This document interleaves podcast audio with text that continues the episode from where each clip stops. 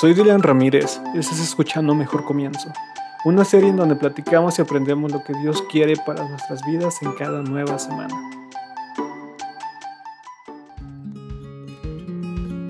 Me da mucho gusto que me acompañes una vez más. Mi nombre es Dylan Ramírez y te quiero dar la bienvenida a este programa titulado Mejor Comienzo.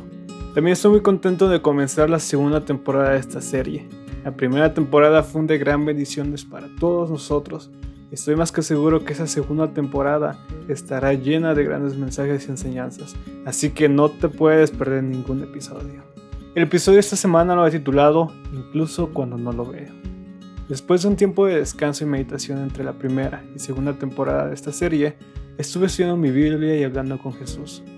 En una de estas ocasiones estudié una historia que es muy interesante por muchas razones, pero la principal es por la razón de creer incluso cuando no lo vemos. En la Biblia podemos encontrar esa historia que se conoce la mujer de flujo de sangre. Y para eso te invito que si tienes la oportunidad, abras tu Biblia y busques Lucas 8, versículo 40 al 43.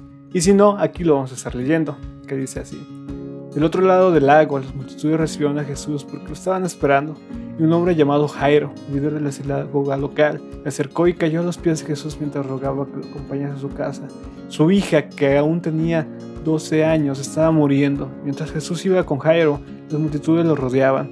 Una mujer de la multitud hacía 12 años que sufría una hemorragia continua y no encontraba ninguna cura. Acercándose a Jesús por detrás le tocó el fleco de la túnica. Y el versículo sigue, pero hasta aquí vamos a llegar ahorita. Y vean lo que dice, mientras Jesús se dirigía a ayudar a la hija de un hombre llamado Jairo, podemos empezar a ver cómo comienza esta gran historia de la mujer de flujo de sangre. Algo muy importante de destacar es lo que, lo que dice. Las multitudes recibieron a Jesús porque lo estaban esperando y esa mujer decidió llegar hasta donde estaba Jesús.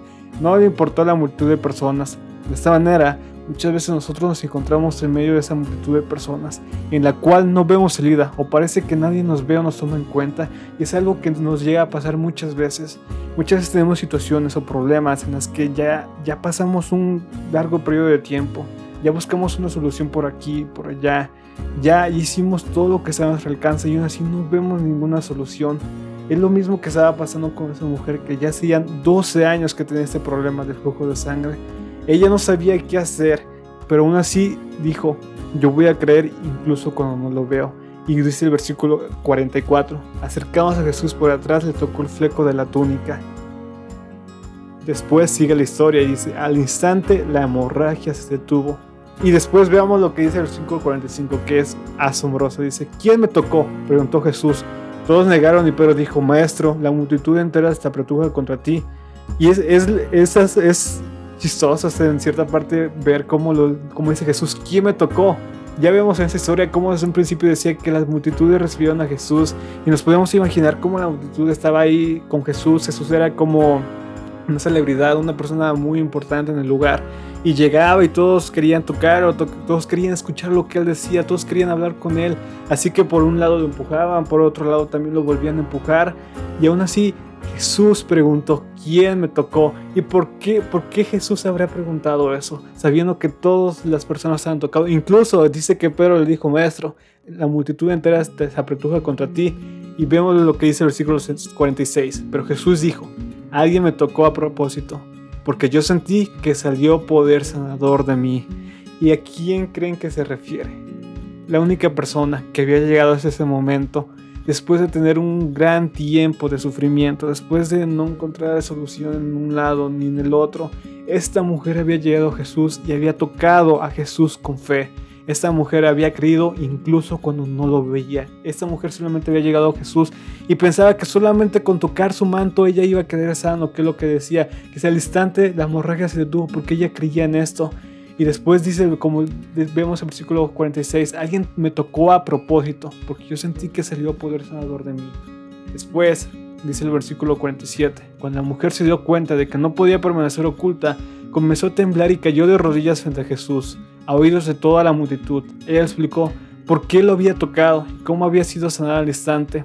Y después, esta historia continúa, pero esta mujer no sabía cómo reaccionar ella ya había quedado sana y yo me puedo imaginar que esta mujer, o sea, la, enfermedad había sido sanada al instante, pero también puedo imaginar cómo esta mujer lo había sentido, cómo no solamente Jesús había sentido cómo había salido poder de él, sino que esta mujer había sentido cómo el poder de Jesús había entrado en ella. Y ese es el gran milagro que había hecho. Y después esta mujer, al escuchar que Jesús había preguntado, ¿quién me ha tocado? Pues podemos imaginar que, no sé, si nosotros nos ponemos en, esa situación y después de llegar ante Jesús, después de ser sanados, después de presenciar un milagro en nuestras vidas y que Jesús diga, ¿quién me tocó?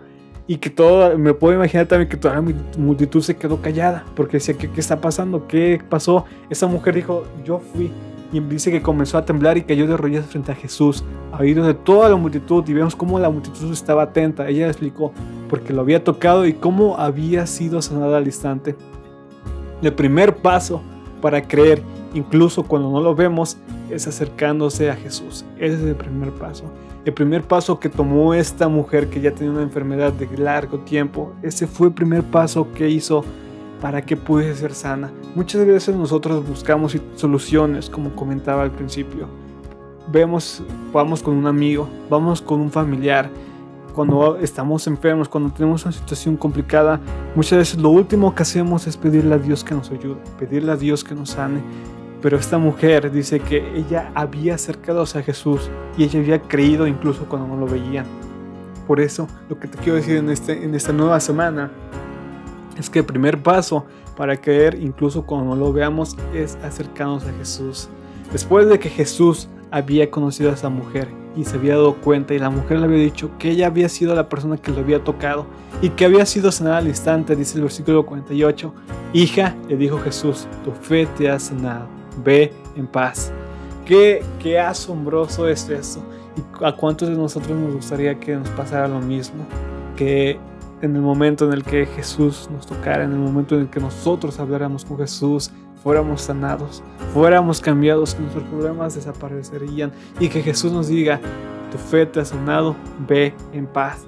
Así que te invito a que tomes este primer paso y te acerques a Jesús. Toma este problema y dáselo a Dios. Él va a curar ese gran malestar que has tenido. El día de hoy Dios te dice, tu fe te ha sanado. Ve en paz.